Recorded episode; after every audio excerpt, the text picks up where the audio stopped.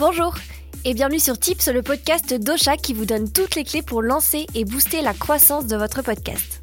Moi, c'est Emma et dans ce nouvel épisode, on va répondre à une question que beaucoup de podcasteurs et de podcasteuses se posent.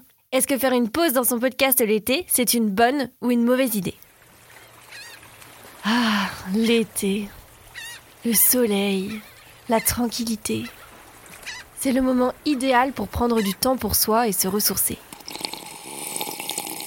Mais quand on a un podcast, c'est pas toujours évident parce que la régularité, c'est l'une des clés pour réussir. Et qu'une pause, bah, c'est tout l'inverse de la régularité.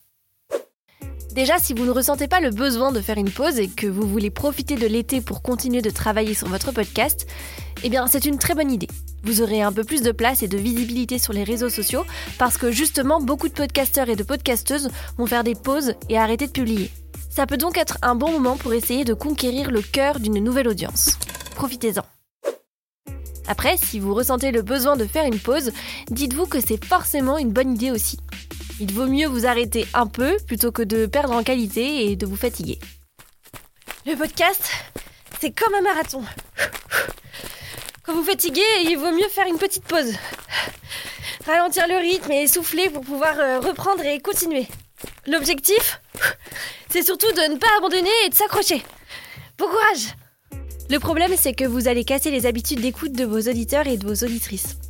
Bah oui, c'est vrai, votre audience vous retrouve normalement à une fréquence bien précise et vous allez très certainement leur manquer.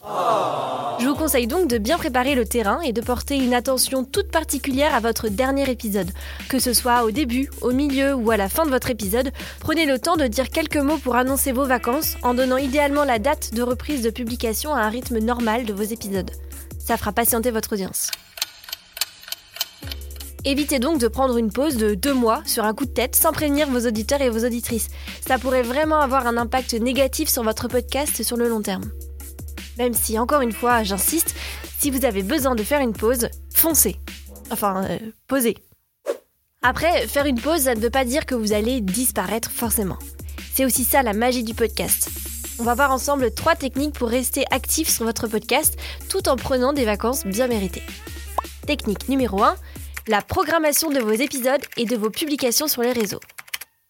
Avec cette technique, si vous vous y prenez bien à l'avance, vous pouvez même prendre des vacances de plusieurs mois sans que votre audience ne s'en rende compte.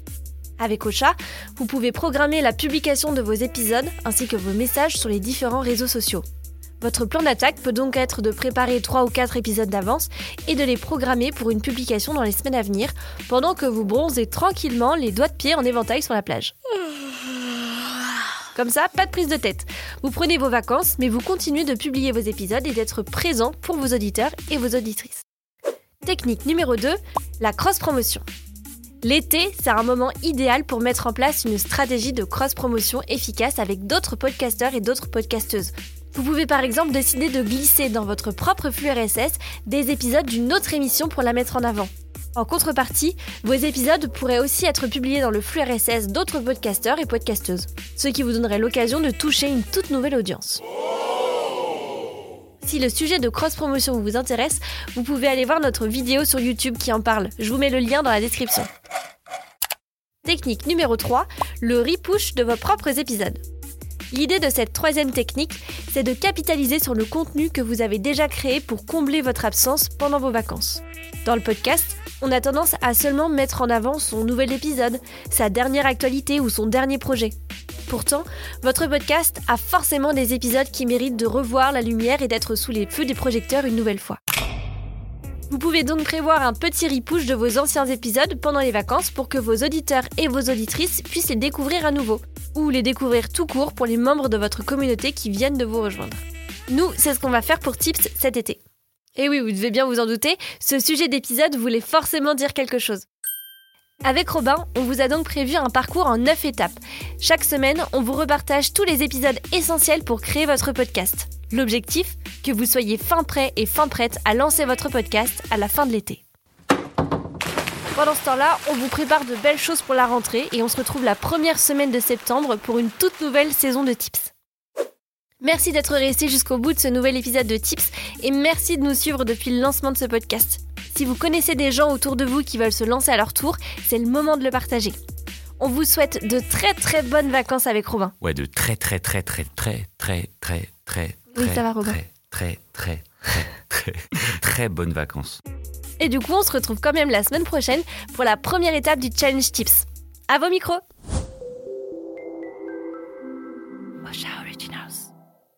Cette émission vous a été proposée par Osha, la première plateforme française d'hébergement et de marketing du podcast.